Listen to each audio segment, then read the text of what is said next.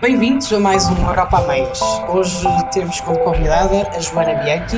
A Joana é engenheira biomédica, foi investigadora no Instituto de Medicina Molecular, é especialista em isolamento eh, de células, eh, vive nos Estados Unidos, mas, para lá da ciência, a Joana tem um perfil muito ativo e com muitos seguidores no Instagram, onde partilha dicas do Do It Yourself, uh, inspiras e orientas milhares de seguidores a reabilitarem as suas casas ou espaços interiores, sempre na companhia de família, o marido JP e o fiel amigo o Jay.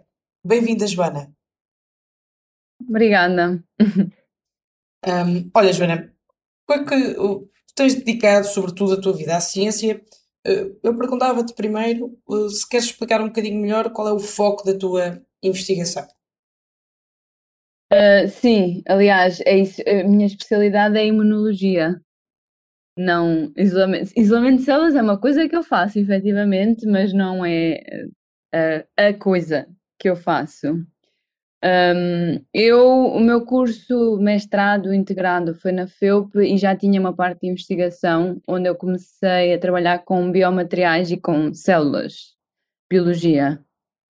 Uh, depois para o doutoramento, eu estava um bocado sem saber bem para onde ir e acabei por ir para um programa doutoral do, do técnico, ou seja, passei da FEUP para o técnico em Lisboa, um, que era também em bioengenharia, mas acabei por ir parar um grupo que trabalhava, que trabalha com imunologia. E nesse grupo, imunologia é um ramo muito, muito vasto. Um, o nosso grupo em particular trabalhava e trabalha com transplantação. O meu PI, que é o Principal Investigator, ou seja, quem é o responsável do grupo, um, é o diretor da unidade de transplantação no Hospital Santa Maria, e então nós trabalhávamos com transplantes de, de células hematopoéticas estaminais para tratar leucemias e patologias do, do sangue. Um, que normalmente acarretam alguns efeitos secundários e problemas secundários que aparecem depois disso, e então o nosso grupo foca-se em tratar os problemas que apareciam depois do transplante. Uh, o meu doutoramento em particular era para procurar uma maneira de fazer esse tratamento de forma mais eficaz, porque os tratamentos que há hoje em dia também não são muito bons, ou seja, os fármacos há pessoas que não respondem, depois quem responde tem que ser sempre aumentando a dose, porque as pessoas têm, acabam por haver habituação. Um, e então nós tínhamos na altura um, ensaio clínico no, do Santa Maria, de um consórcio europeu, uh, para usar umas células que são especiais para, para controlar a inflamação, digamos, que nós temos naturalmente. O meu doutoramento era pegar nessas células e tentar fazê-las funcionar ainda melhor. Ok. Quando eu acabei isso, vim para cá para fazer algo semelhante, mas diferente, porque eu continuo a trabalhar com essas células, que são as células reguladoras, uh, só que enquanto em Portugal eu manipulava-as por técnicas de cultura, eu aqui manipulo-as com vírus e com engineering, com manipulação genética. Uh, mas o, o purpose é muito parecido que é controlar a inflamação, é arranjar terapias para controlar a inflamação, que depois se aplica a esse setting de, de hum, transplantação, mas também em casos de autoimunidade, tudo o que implique células a atacar o nosso corpo, supostamente nós podemos tratar com as minhas células. E há alguma área da tua investigação que seja aplicável também ao combate ao cancro? Ou tudo pode Sim, ser então eu acho que uma coisa que eu própria, até metade do meu doutoramento, não tinha percebido é que o próprio transplante que se faz de medula após fazer a quimioterapia, o próprio transplante é considerado um tratamento para o cancro, porque as células que o doente vai receber de um dador, não é? Essas células é suposto serem capazes de identificar e erradicar algum cancro que ainda lá haja. Ok. Portanto, portanto um dos pontos essenciais destas terapias com células que eu estou a falar é, por exemplo, garantir que as células que eu vou pôr, que vão acalmar a inflamação, mas não vão prevenir que haja esta erradicação da doença residual. Um, agora, no meu instituto aqui trabalha-se muito com tratamento de cancro por outras maneiras, ou seja, manipular células para atacar diretamente o cancro. Há muita gente a fazer isso aqui. Muito bem. E, e no fundo fiz, saltaste da engenharia para a investigação em biologia. Este é um percurso atípico ou não é tão atípico assim? Eu acho que não é muito atípico porque hum, porque imagina, eu acho que a engenharia é uma boa base para ah, saberes um bocadinho de tudo. Eu na altura escolhi a bioengenharia e o curso tinha acabado de abrir por isso, porque eu queria eu queria ter uh, horizontes vastos, queria ter matemática, queria ter químicas, queria essas coisas todas. E este meu curso eu acho que foi muito bem desenhado. Eu, na altura, lá está, era o nosso segundo ano do curso aberto na FEUP, então nós éramos tipo os meninos queridos do painel que criou o curso um, e aquilo foi muito bem feito, era em colaboração com faculdades de medicina, então tínhamos um bocadinho de tudo, e depois chegava ao terceiro ano, que era quando escolhíamos o mestrado. E eles perguntávamos que área queríamos, queríamos engenharia biológica, se queríamos engenharia, nem me lembro da outra, biomédica ou outra que havia. Portanto, logo aí eu já fui criando um ramo e eu escolhi até biomédica, na realidade, porque eu queria a parte médica ainda com a biologia.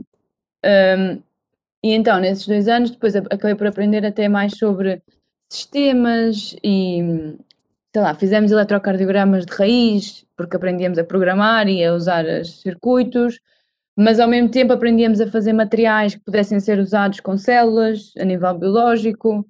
Era, era uma coisa muito de abrir horizontes e eu gostei muito disso.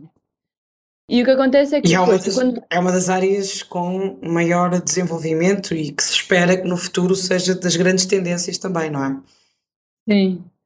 Sim, eu também já cheguei, eu cheguei a trabalhar com biomateriais antes do doutoramento, uh, em dois grupos até diferentes. Estive a fazer, num estava a fazer umas, umas cápsulas que era para uh, tratar defeitos de tipo no joelho, defeitos de cartilagem para promover vascularização, etc.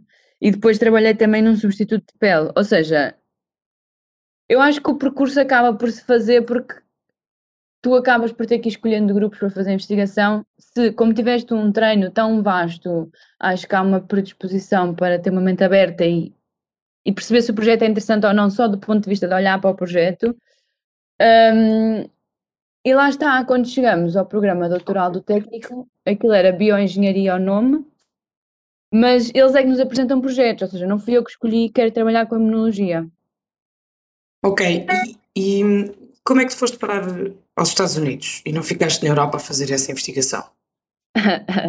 well, como é que alguém fica na Europa? Então, mas não. explica, se quiseres, acho que é uma boa oportunidade para explicar algumas dessas grandes diferenças que tu, uh, com a tua experiência que já tiveste em no continente europeu e, e agora Sim. nos Estados Unidos, uh, que provavelmente foram as motivações que te levaram a escolher os Estados Unidos para fazer, para continuar esta investigação que, está, que fazes. É sim.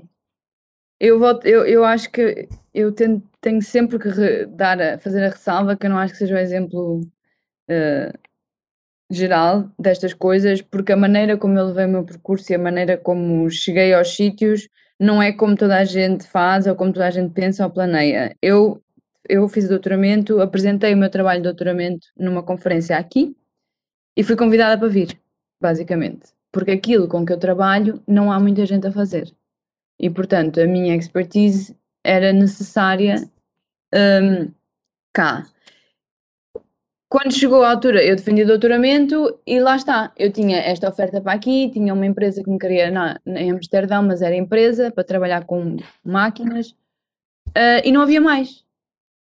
Portanto, mesmo que eu não achasse interessante vir para os Estados Unidos, que acho e posso elaborar sobre todas as vantagens e diferenças que há cá, uh, mesmo que não houvesse isso, também há muita questão do que não há em Portugal. Eu quero voltar para Portugal e não há nada portanto, como é que eu vim parar aqui? Tive muita sorte de me convidarem. Há muita gente que tenta vir e não consegue. Ok. E quais é que são as grandes diferenças culturais, por exemplo, que tu observas entre os dois lados do Atlântico? Assim, culturais, uh, eu acho que é difícil para mim falar no geral, porque primeiro, não tens muito contacto. Aqui, Houston é a cidade mais multicultural dos Estados Unidos. Não sei se sabes disso. Ou seja, há muitas culturas diferentes, há muita coisa, mas cada um está no seu círculo. Uh, a nível de trabalho, as maiores diferenças que eu vejo é que aqui, como há também mais dinheiro, mais financiamento, uh, mais possibilidades de fazer acontecer, trabalha-se muito. E quando temos uma ideia, por exemplo, em Portugal, eu, se tivesse, eu acabava uma experiência, depois tinha a ideia, tinha que pensar o que é que ia fazer a seguir e passava um mês nisto. Eu aqui, eu acabei uma experiência hoje, estou a ajustar e amanhã começo outra. E entretanto encomendei alguma coisa ontem e chega hoje e é tudo sempre a andar, não há não há gaps. É uma coisa que no início até me fazia alguma confusão, eu agora estou a abrandar, mas no início, se tu não ficares a trabalhar, se não trabalhares sempre after hours, não tens tempo para pensar no que é que estás a fazer, porque é tudo tão rápido e depois temos que estar sempre a apresentar e temos que estar sempre a mostrar resultados. Ou seja, a maior diferença para mim é essa, é que aqui produz. E entre as... já vimos que há muitas diferenças entre, entre a Europa e os Estados Unidos, um, mas apesar disso, tu sentes que, do ponto de vista das relações entre os dois lados do Atlântico, somos mais parceiros ou mais competidores? Uh, o, que é que tu, o que é que tu pensas sobre, sobre isso? Eu pergunto porque um, bem, houve uma mudança na administração uh, norte-americana uh, e há agora uma, parece-nos pelo menos, que há uma maior abertura à Europa, que entretanto tinha ficado de certa forma congelado durante uhum. a administração de Donald Trump. o que é que tu vês hoje? achas que de facto há mais temos espaço para maior colaboração ou serão sempre dois lados verdadeiramente competidores? É assim, ou, ou, achas, não... ou, achas, até que a Europa não, não chega ao estado de, de concorrente dos Estados Unidos?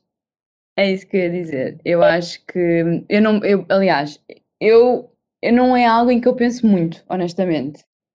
Mas eu sou assim em tudo na vida. Não, eu, sei lá, eu vou andando e consigo parar e pensar nas coisas, mas não, não paro para pensar na bigger picture. No entanto, tu ao dizeres isso, eu pensando do ponto de vista científico e das experiências que tenho aqui, um, eu não vejo sequer a Europa como competição. Eu acho que nós não temos como competir, porque não há o mesmo dinheiro, não há os mesmos contactos, não há. É muito difícil. É muito difícil. As coisas aqui andam a um ritmo que eu nem consigo imaginar andarem em Portugal, pelo menos.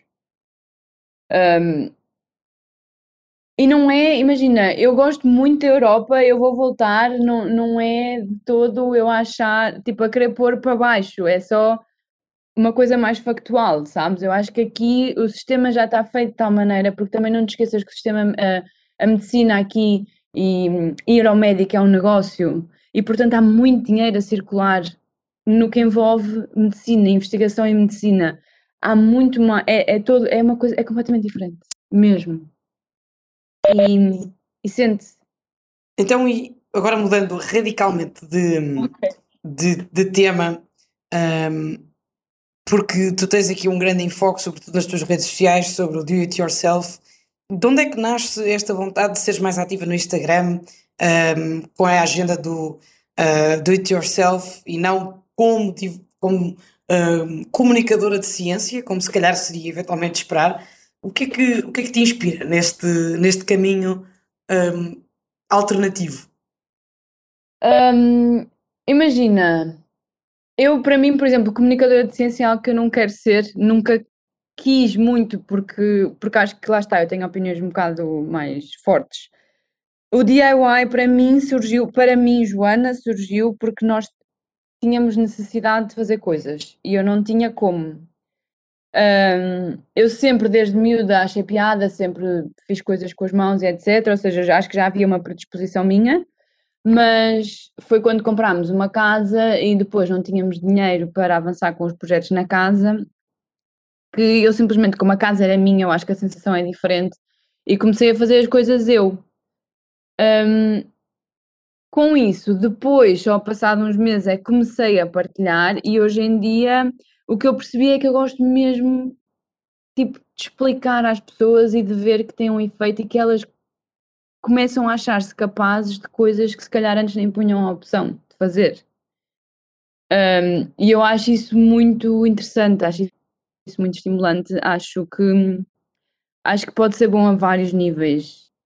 Uh, por exemplo, a questão, eu agora tenho o curso de móveis, já vai na terceira, quarta turma, para transformar móveis e eu ver a quantidade de pessoas que no fim me dizem tu não estás a perceber porque eu agora vou passar no, na rua e vejo móveis que eram para o lixo e eu trago para casa e uso. Isso são coisas que para mim assim, têm um, podem ter um impacto muito grande e dão muito gozo ver as pessoas a fazer isso e, e perceber que podem fazer diferente, que não têm que ir a IKEA e comprar um quarto inteiro.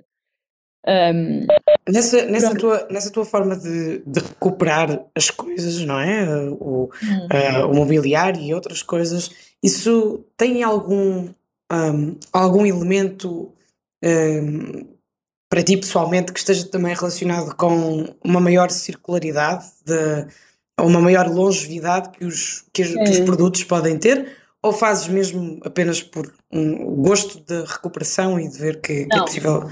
Não?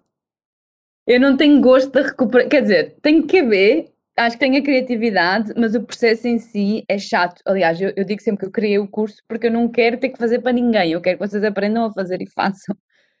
Um, eu gosto muito da questão das coisas terem uma vida maior. Eu, na nossa casa do Porto, eu tirei paredes, eu guardei tudo.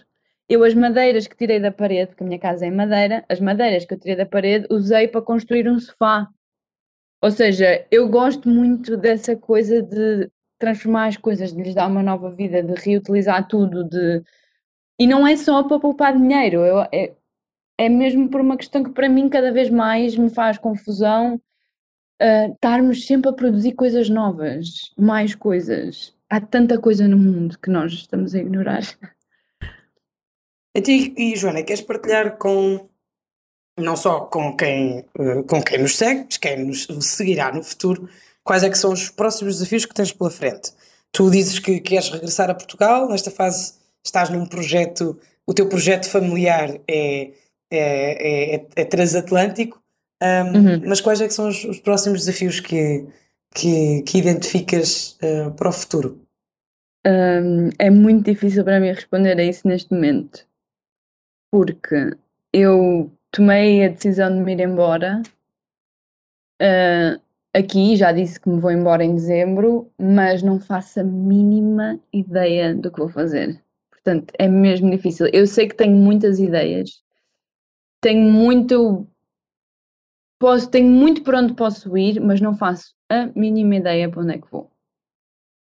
É uma resposta um bocadinho não interessante, mas é um facto. Não, não, não se trata de ser interessante ou não, é, é viver uh, um dia a dia com calma é, sim, e com sim. serenidade. Um, e, e, e, e, enfim, e enquanto não chega esse momento de maior viragem na vida, pelo menos ir aproveitando o mais possível. Um, do ponto de vista do, daquilo que, que é a tua gestão familiar do projeto de vida, que é um projeto de vida, vida transatlântico, não é?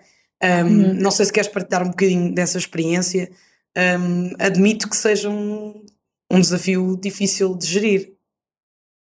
Uh, é, é, e, e, mas já foi, imagina, eu às vezes perguntam-me isso no Instagram e eu, um, eu tenho sempre que explicar que nós sempre fizemos muito isto de estar cada um na sua. Eu ainda ontem falava com alguém que estava a dizer isso, que apesar de nós, nós já estamos juntos há 10 anos e sempre e adaptámos-nos muito, né? cria-se uma relação é muito tempo, mas nunca deixámos de ser quem somos, cada um de nós.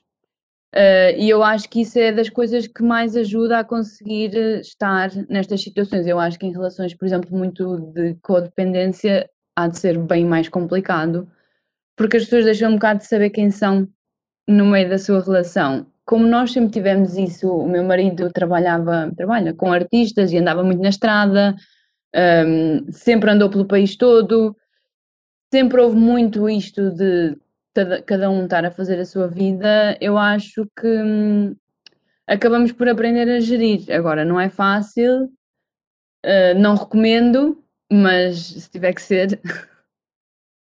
Então, e o que, é que te, o que é que te faria regressar a Portugal e à Europa? Já que tu dizes que estamos a falar de futuro, uh, o, que é que, o que é que te faria é assim, vir mais rápido? Eu quando, eu quando vim para cá, eu disse logo que conhecendo a realidade aqui, porque imagina, então, eu quando vim, eu já tinha a minha conta de Instagram e eu já tinha percebido que gostava de fazer isso, gostava de criar conteúdo, gostava dessa parte. E então eu hesitei se vinha ou não para cá. Só que a, a, minha lógica e a lógica das pessoas à minha volta foi: não podes sair da ciência sem ter, com a oportunidade de experienciar ciência nos Estados Unidos e não o fazer. E então eu vim, experienciei e realmente é outra coisa. Então eu estando cá, depois já disse: eu não vou, eu não faço ciência sem ser nos Estados Unidos. Se puder. Claro que isto pode-me tudo sair tiro pela culatra e eu fazer outra coisa completamente diferente, mas. Um, eu não tenciono ir fazer ciência para Portugal.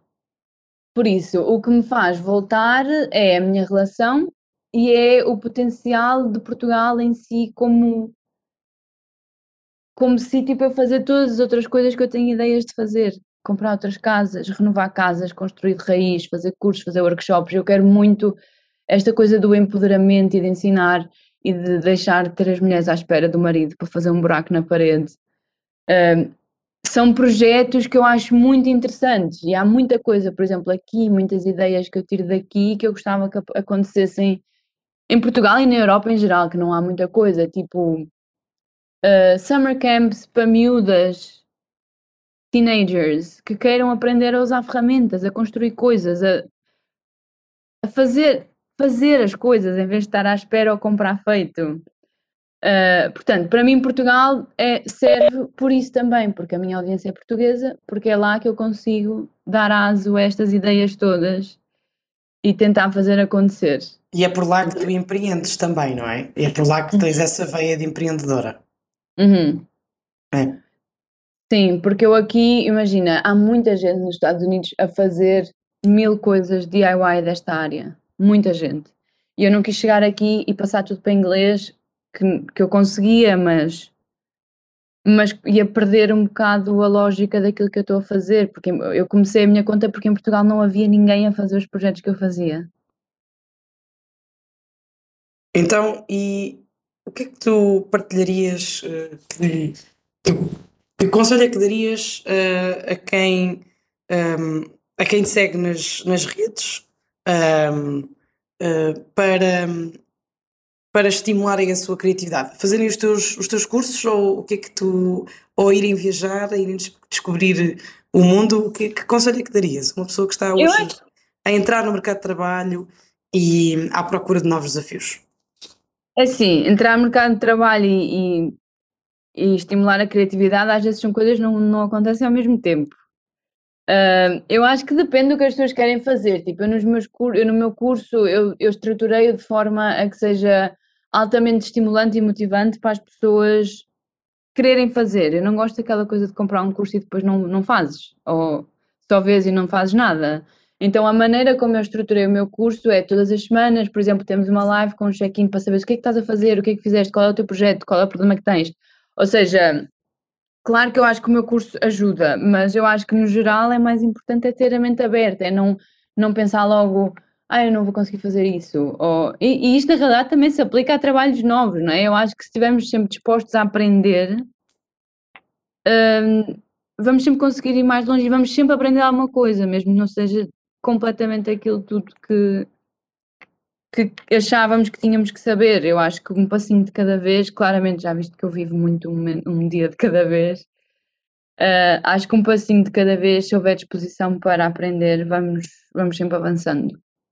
Então, se calhar terminávamos deste, desta maneira com um grande, uma mensagem, uh, no fundo é aqui um apelo à, à, aprendizagem ao longo da vida, a sermos curiosos, eu costumo falar muito nisto, é muito importante nós sermos, termos a capacidade de, uh, de nos querermos, uh, enfim, sermos sempre melhor daquilo que, aprender sempre um pouco mais, um, uhum. e, e, acho que essa é uma mensagem muito positiva um, eh, com que terminamos esta conversa, que, onde começámos uhum. a falar de ciência, uh, terminámos a, faz, a, falar de do it yourself e ainda fomos aqui abordar uh, os, os, desafios que tu tens pela frente e, e deixando hum.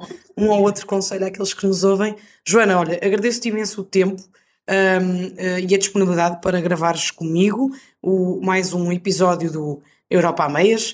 Uh, este episódio que foi um bocadinho mais difícil de marcar por causa da diferença horária, mas que uh, fica agora disponível para ouvirem, para seguirem, para partilharem e para comentarem. Joana, um beijinho, muito obrigada e espero ver-te em, em breve, uh, pessoalmente, para te poder dar as meias, já que são as meias que dão uh, o, o, nome ao, ao, ao podcast. Europa a Meias. Obrigada e até breve.